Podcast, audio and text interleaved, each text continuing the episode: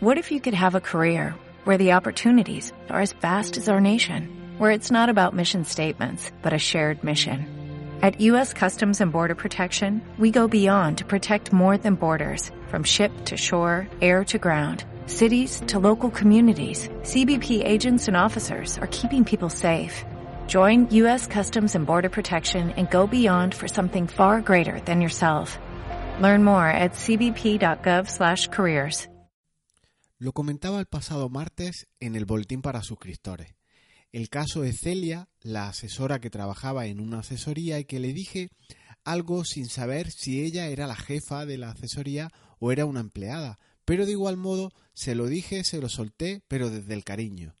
Le dije, no sé si eres jefa o eres empleada, en cualquier caso no podéis mirar para otro lado. Ahora te cuento más sobre el caso de Celia. Además, relacionaremos hoy, en estos minutos, el caso de esta asesora que asesora y la importancia de trabajar en un edificio de tres plantas y no saber en qué planta se está realmente trabajando.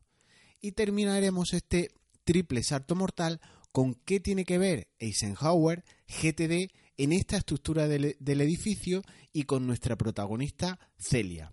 Pero antes de continuar, para el que no me conozca, soy Jesús Betmar del portal con el mismo nombre, asesoría que asesora sobre reflexiones productivas, con una visión muy humilde en la que yo te cuento qué me funciona a mí y qué no me funciona, utilizando como principal expediente el método GTD, y en el que hoy comentamos la importancia de saber en qué planta te encuentras cuando trabajas de ese edificio del que hoy te voy a hablar. Comenzamos.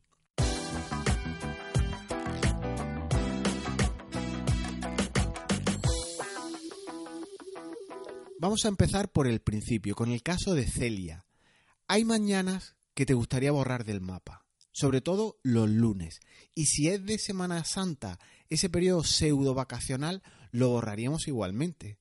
Mañana de teléfono y de visitas, una detrás de otra. Te quedas incluso sin desayunar. Un lunes que no se lo deseo a nadie.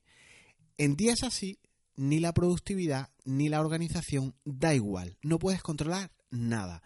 Por muchos GTD que tengas, por muchos sistemas de captura, todo se te escapa de las manos. Y era ya mediodía y el teléfono no paraba de sonar. Esta vez me pareció que incluso el llama, eh, eh, la llamada, el ring, sonaba más fuerte aún. Y ring, y ring, y ring. Sonaba como suena un teléfono en Granada. Bueno, pues ante la insistencia descolgué aun conociendo el riesgo de que podía llevarme varios minutos eh, esa llamada, atender esa llamada y me retrasará eh, las tareas que yo tenía en esta manera, en esta mañana que estaba echando de manera tan aciaga. Y me dicen, hola, buenos días, llamo de una asesoría para presentar una oferta a una obra que habéis licitado. Quería saber dónde puedo obtener la documentación ya que no la localizo en vuestra página web. Y mi respuesta fue la siguiente. Es muy fácil. En la página web tradicional eh, que tenemos ya no está publicado esto. Debes de entrar en la plataforma de contratación del Estado y allí descargar esos pliegos administrativos y técnicos que te permiten ofertar y licitar a, estas obras. Y las chicas me dicen, ¿plata qué? ¿Plataforma de qué? ¿De qué Estado? Y así que empezamos malamente. Si alguien que asesora a empresas no conoce a, estas alturas de año que existe una plataforma de contratación del Estado, como que muchas ofertas no ha presentado. Y le dije, con este contexto, con esta idea, pero siempre desde la, desde la amabilidad. A ver, corazón, ¿no has entrado nunca en esta plataforma? Bueno, pues te echo una mano. Pon en Google, para ser originales, plataforma de contratación del Estado. Y ahí solo debes buscar el municipio, o sea, en el resultado primero que te da, salía esta página, entrábamos en ella y solo debías de buscar el municipio al que quieres licitar, al que quieres presentar ofertas públicas. Vale, me dice la chica, estoy abriendo el navegador. Y, parecía que el navegador tardaba minutos porque se hicieron momentos de silencio. Igual ella tenía Netscape o algún navegador de estos eh, antiguo o iba a pedales su conexión, no lo sé. Y en este íter, en este, mientras abría el navegador, me dice, pero esto no será siempre así. No habrá siempre que presentar todas las ofertas de mis clientes a partir de ahora desde Internet, ¿no? Y en cierto modo, la chica, conforme hacía la pregunta, ya conocía la respuesta. Porque hay preguntas que más que preguntas son afirmaciones, es un poco asentar, digerir lo que ya de sobra conoces. Y en este estado, en este orden de cosas, todo eh, no es que esté cambiando, sino que ha cambiado ya una realidad nueva. Esa, esa cuestión de presentar sobres en papel a cuatro de toda la vida, darte un paseo por la ciudad, acercarte al ayuntamiento, tomar un café, eso se ha terminado. Ya no tienes que desplazarte, ya no te van a poner un sello tradicional en tus documentaciones, en tus escritos. Las cosas han cambiado, han cambiado ya y lo han hecho de manera muy grande. Te llamará tu cliente el día de mañana, si no lo ha hecho ya, y te dirá, para la licitación que ha sacado el ayuntamiento de tal sitio, presenta una propuesta, Celia, que vamos a licitar, que vamos a aspirar a esa obra. Y aparecen en escena conceptos que tal vez no tienen muy interiorizados. Certificado digital, datos protegidos, expediente electrónico, plataformas y más plataformas.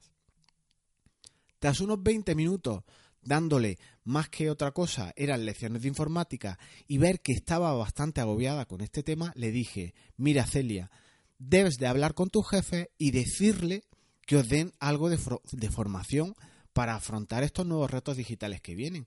Es básico para vosotros como asesoría, pero es básico para vuestros clientes y no podéis mirar para otro lado. Hay implicaciones para tu gestión, para tu asesoría, en algunos casos de calado millonario. Los contratos públicos son oportunidades ideales a futuro, sobre todo a todas esas empresas que lleváis en el municipio de construcción.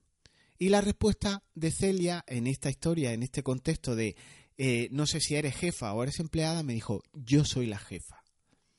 Y aquí prácticamente terminó la conversación.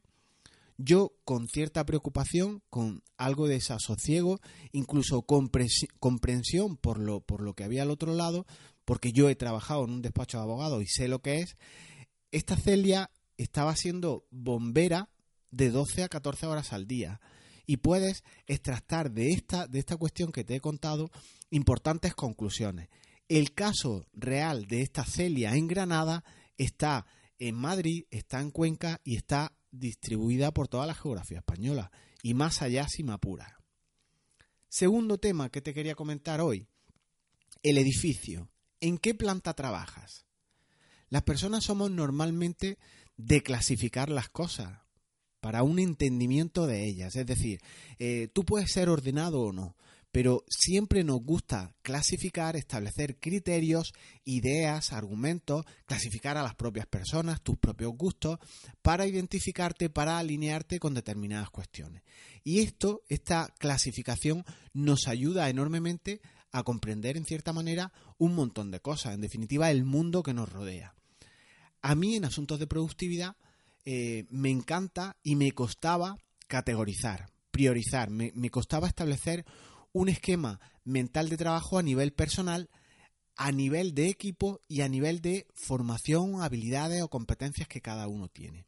Y entonces yo he establecido algo que me ha funcionado bastante bien, visualizo cuando tengo algún, algún tipo de duda y es una clasificación, un boceto, un garabato que hice y que hoy voy a compartir contigo por si te puede servir, por si te puede ayudar establecer un referente como el que te transmito. Imagina la construcción de un pequeño edificio de tres plantas. Y tienes como misión implantar una empresa en ese edificio que estamos creando, da igual el tamaño de la empresa, no nos vayamos a multinacionales ni, ni, cosas que no son relevantes ahora, no, no vienen al caso. En la planta cero, en la que pega al suelo, en esa construcción estará la cimentación, los, los fundamentos, la losa de hormigón y esta planta, esta planta cero, esta planta inicial, puedes asimilarla a las competencias, a las habilidades, al conocimiento que tienes sobre determinadas materias. Por ejemplo, eres recién licenciado, has cursado un máster y todo eso está forjando, está construyendo esa planta cero que intento transmitirte. En la base está esta planta. Justo por encima está la planta primera, justo la consecutiva. Y debe construirse justo después de la planta base, de esas competencias que hablábamos, la que contiene los cimientos.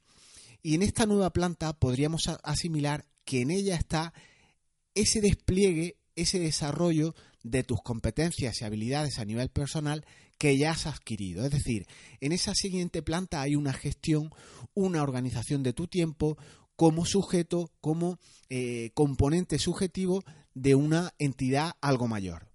Aquí estaría el control, aquí estaría el foco, el saber fijar prioridades, determinar, por ejemplo, qué tareas son importantes y urgentes.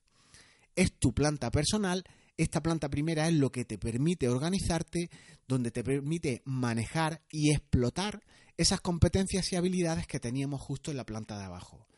El gestionar nuevos conceptos, el archivar conceptos obsoletos, eh, constituye en esta planta una especie de brújula ideal que debes frecuentar casi a diario. Yo diría a diario sin duda.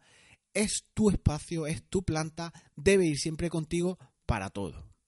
Y por último tenemos una tercera planta en esta idealización que os comento, que sería la más social, aquella que tiene componente empresarial, la que implica colectividades, la que implica clientes, proveedores, socios, trabajadores, en definitiva, trato con personas. Y aquí, en esta última planta, entran en juego otro tipo de cuestiones. Habilidades blandas, liderazgo, retos, motivación, eh, desafíos, problemas. En esta capa se implican mucho más personas y organizaciones. Por tanto, recapitulando un poco en este edificio imaginario que te traslado, tenemos tres plantas. La cero ya tienes una cimentación con unas competencias y unas habilidades que has ido adquiriendo, has ido forjando en esa planta. La planta 1 eh, o la siguiente te permite gestionarte tú a nivel personal como, como sujeto y a partir de esos conocimientos que adquiriste en la, planta inferior y entra en juego el saber organizarte, gestionarte con eficacia, el control y sobre todo el foco, saber hacia dónde vas, vas, tener dirección.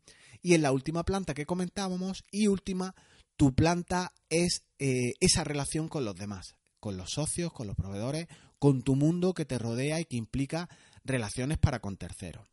Y te estarás preguntando, ¿Qué tiene que ver todo esto con GTD, con Celia, con Eisenhower, como has apuntado, eh, eh, en relación con las mm, tareas que son urgentes, e importantes? Pues todo esto que te comento te ayuda a saber dónde estás y sobre todo puedes percibir en qué estás fallando. Toda esta cuestión, todo este edificio te ayuda a saber que cuando estás arriba en esa planta eh, segunda o planta tercera, como queráis, eh, a nivel de empresa, cuando necesitas bajar, por ejemplo, a buscar competencias y habilidades. O cuando estás más abajo, encerrado en ese mundo de competencias y habilidades y cada vez quieres más competencias y habilidades, eh, te están impidiendo subir a la planta 1, a la planta 2 y desplegar ese potencial que tú tienes. Pero para subir y para bajar desde la planta última y la, y, la, y la planta primera, siempre tienes que pasar por esa planta de en medio que te da esa gestión, esa capacidad de control, de foco a título individual. Y esto jamás te puede faltar. Para eso está este edificio imaginario, está esa planta de en medio para que te ubiques, eh, te puede ayudar cuando, a indicarte cuándo tienes que subir y cuándo tienes que bajar.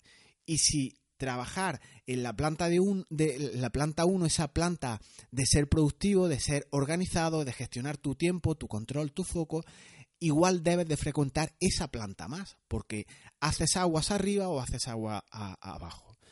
Con nuestra amiga Celia, ¿qué ocurre? Pues que es jefa, está en planta alta, está en empresa, está en relación con los demás, pero debe bajar a formarse a planta cero debe bajar a ganar habilidades, a ganar competencias, a adquirir nuevas estructuras que no paran de aparecer hoy en día. Y bajar por, bajar no es el problema, ni subir por subir. Es que para gestionar nuevas competencias, nuevas habilidades, sumadas a, a la vorágine del día a día, a lo que haces, para esto necesitas un método. Y pasa sí o sí por tener un sistema, una estructura, un control esa practicidad, ese hábito para gestionar competencias nuevas. ¿Qué ocurre luego? Pues que procrastinamos y procrastinamos y empezamos a confundir qué es urgente, qué es importante con lo que no es urgente, con lo que no es importante, con la falta de tiempo para nuevas competencias y habilidades, con el resultado que tenemos un lío de narices y no sabemos priorizar, no sabemos incluso en ese edificio virtual o virtuoso en qué lugar nos encontramos. Y todo esto va muy ligado al tercer punto con el que quería terminar este bloque, este, este podcast, y es el tercer tema de las urgencias y las importancias, es esa matriz de Eisenhower que es tan famosa. Seguro has oído hablar eh, de ella, si te has acercado en algún momento a, temas productivos, a la gestión del tiempo, a cómo organizarte, eh, la matriz de, Eisenhower es un clásico. No, no voy a profundizar, no voy a entrar mucho en esto, simplemente quédate con una siguiente idea que te estructuro. Esta matriz establece dos tipos de tareas. Las urgentes, hay muy urgentes y menos urgentes, y las importantes también más y menos importantes. Así que si trazamos un cuadrado y lo dividimos eh, en cuatro trozos, tenemos ese cuadrado en el que abajo a la izquierda, es decir, en la parte más baja tenemos, podríamos establecer dos signos negativos como tareas menos importantes y menos urgentes. Y en las antípodas, en el lado derecho eh, arriba, tenemos un más y un más, tanto más eh, tareas más urgentes y tareas más importantes, con lo cual allí están las más urgentes y las más importantes, en los dos extremos. Pues bien, para estos dos cuadrantes, eh, aquí no hay complejidad. Justo el cuadrante que está más abajo a la izquierda, es decir, el de menos menos, es el menos importante y es el menos urgente. Por tanto, cuando veas tareas que podrías clasificar en ese cuadrante, en ese menos menos, lo que tienes que hacer, la ideología o la, lo que hay detrás de Eisenhower, de este método, es no debe hacerse, debe eliminarse, debes descartarlo, no hacerle mucho caso. Son tareas que no merecen la pena ni siquiera hacerlas. Está ahí, pero poco más. Está ahí porque eh, matemáticamente hay un cuadrado y en esta esquina están estas cuestiones, pero no debemos dedicarle ni un segundo más. Hay gente que vive siempre en este cuadrante porque igual es lo que más le gusta, igual no quiere complicarse, igual no quiere entrar en otros porque lo sacan de la zona de confort. En esta, en esta idea que transmitíamos justo en las antípodas, en el lado superior derecho, estarían dibujados los más más, que implica que están los asuntos, las tareas, aquellos proyectos que son más urgentes y más importantes. Y aquí no hay discusión. Aquí toca hacerlo ya, sí o sí, porque es urgente y es muy importante. Y tiene el riesgo de que si estás siempre en ese cuadrante, en el más más, mucho riesgo, mucha importancia, pierdes planificación, eh, empiezas eh, a hacerlo todo tú y hay otras realidades que pueden ayudarte, pero como estás encerrado en ese cuadrante, no las ves. Estás metido en modo bombero y te pierdes dos cuestiones que ahora más adelante apuntamos. Y es la delegación de tareas, que tantas satisfacciones te puede dar y la planificación. Justo los otros dos cuadrados, si te fijas, da igual que pongamos en el horizontal o en el vertical, urgente o importante, es indistinto, los cuadrados que combinan el más y el menos y el menos sin más son los que hay que pararse un poco porque son los que más confusión pueden inducir. En estos y por orden de importancia aparece lo no urgente pero que es muy importante y a este tipo de contenido es el que debes de usar esa planificación a la que aludíamos antes. Es esa planificación de esa lista de tareas, es planificar tu calendario, es, es, establecer un orden y un concierto, una planificación, una visión a futuro para cosas que son importantes, como el caso de Celia, el tema de formarse en contratación. Y este es uno de los cuadrantes más descuidados y es justo junto al, más más que veíamos en el lado superior derecho, por razones obvias, es uno de los, de los más importantes, yo diría el segundo más importante y que más debe frecuentar, que es el de la planificación. Y por exclusión queda el urgente, que no es importante, que lo ideal en este cuadrante, en esas tareas que pudiéramos englobar en ese cuadrante, eh, aparece la delegación de tareas. Delegar te da alas, te hace escalable, te permite crecer y si has delegado alguna vez sabrás la potencia, la tranquilidad que otorga y la sensación de productividad y de cumplimiento de tareas, de proyectos en el día o en esos periodos en los que has delegado. Eso sí, delegar no implica ceder la responsabilidad que tú tengas en, en, los proyectos, en las tareas que tú delegues. Pero en fin, no vamos a entrar en ese jardín porque no es el tema de hoy. Establecer esta matriz de Eisenhower, estos urgentes, estas importancias, te otorga un esquema de trabajo que junto al edificio del que te hablaba puede ayudarte a ubicarte, que era mi objetivo principal en, esta, en estos minutos de los que, en los que estamos viendo esa eh, desubicación o deslocalización a nivel competencias personales y a un nivel más alto a nivel empresa, a nivel en vuestras relaciones con los demás. Todo esto que ya llamamos 20 minutos charlando, ¿a dónde me lleva? Pues que la amiga Celia, la asesora que asesora, seguramente en su lucha diaria, en su incesante trabajar apagando fuego, metida a bombera que ella no se lo esperaba, para ella seguro que todo son tareas más más, tareas plus plus, tareas de muy urgente y muy importante. De hecho serían urgencias e importancias extremas. Y no tocará jamás el segundo cuadrante en importancia del que te hablaba, el de la planificación. Agendarse el formarse en estos contratos públicos requiere planificación. No es una cosa que leas en 10 minutos y te lo quites de en medio. Requiere estructura, requiere paso a paso, requiere eh, madurar el tema, requiere practicar y todo esto lo planificas o seguramente se quede eh, durmiendo el sueño de los justos y sin hacer. E igual tampoco frecuenta eh, la delegación, esa, esa, ese plus en, en la manera de trabajar que tanto bien hace a la hora de realizar tareas. Con perfiles laborales como estos, en los que hay cientos de cosas por hacer, si no delegas, probablemente llegues a estados de estrés eh, absolutamente invalidantes. Entonces, ¿en qué te puede ayudar Eisenhower, este edificio que os comentaba eh, con Celia en relación con esta nueva habilidad, esta nueva formación en el portal de contratación del Estado? Pues te puede ayudar en detectar que estamos ante una tarea que necesitas planificar, que debe atacarse, debe aprenderse, igual te implica bajar a planta cero, porque es adquirir competencias, adquirir habilidades. Y en busca de esas nuevas competencias, que su cliente querrá más pronto que tarde, te toca pasar por la planta de en medio que apuntábamos antes. Para todo ese bajar y subir de la planta empresa a la planta cero, a la planta fundamentos, lo mejor es utilizar como pivote un método, el que sea, bien estés por GTD o por cualquier método que a ti te funcione. ¿Para qué necesitamos pasar por ese pivote o esa planta intermedia? Pues precisamente para no perder ese control y sobre todo para no perder ese foco. El foco eh, en, este, en este asunto que nos ocupa hoy son los clientes de Celia. Y reconozco que es importante para una gestoría, para una asesoría, asesorar al cliente, presentar sus pagos fraccionados, hacerle sus nóminas, atender el teléfono con sus llamadas, atender tu aplicación informática que, tienes al uso para, para llevar los temas suyos, pero para el cliente, igual llevarse un contrato con la administración de miles de euros puede salvarle un año trabajado.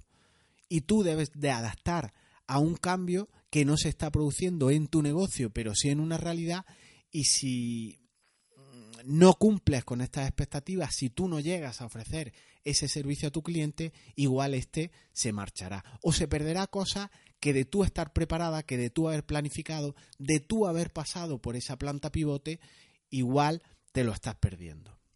Y hasta aquí dejamos el podcast de hoy. Quería simplemente haceros esta reflexión.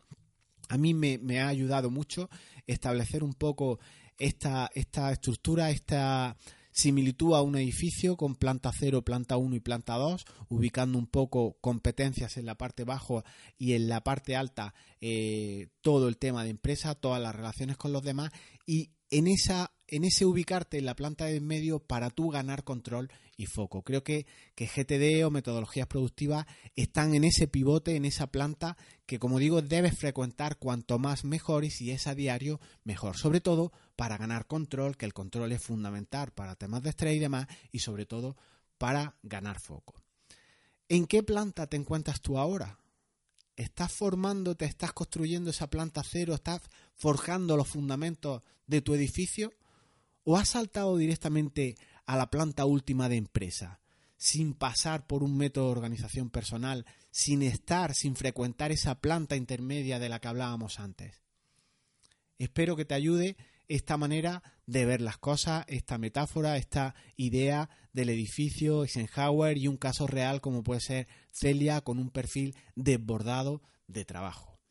En mi humilde opinión, muchos pasamos o han pasado de la planta 0 a la 2 y no olemos la planta 1, esa capa de organización a nivel personal para la que yo recomiendo es ese Ferrari que es el mejor, que es de gasoil, que es ese GTD, el de trabajar poco a poco, el de ganar foco y control y llevarlo ya de por vida contigo.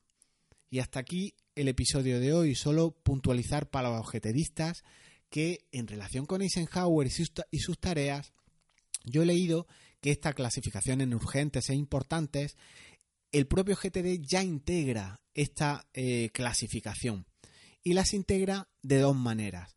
En un sentido, hay quien defiende que este tipo de tareas, esta clasificación, está inmersa en los cinco pasos, en el procesado que establecemos en GTD, y de otra manera he visto también tendencias que dicen que cuando se establece esta clasificación es un momento más ad hoc, más al momento, que es justo a la hora de hacer. En cualquier caso, confío en que esta visualización del edificio con una planta pivote os ayude. Entre tus competencias y habilidades, entre esa planta cero y tu empresa, tu planta 2, en ese nivel más empresarial, más en relación con otras personas, proveedores, con demás gente, no debes descuidar la planta 1, la planta intermedia. Es tu planta de organización personal, es tu planta de nivel subjetivo, tu gestión del tiempo de tareas, de eventos, todo eso está ahí. Y obviamente el control y el foco necesario para subir y bajar cuando lo necesites. Cuanto más conocimiento tienes de las cosas, más minimizas riesgos para ti y más valor aportas a, tus clientes y si este es en formato de euros o en formato dólar, mucho mejor. Para Celia y para el que lo necesite, no descuides la plataforma de contratación del Estado.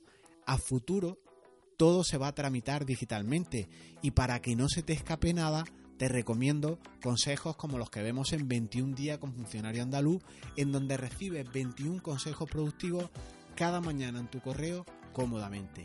Y además te mando algunos correos frecuentes que versan sobre temas GTD naturalmente. Así que recuerda, a más información y más formación, menos riesgo en tus decisiones. Nos escuchamos pronto. Chao.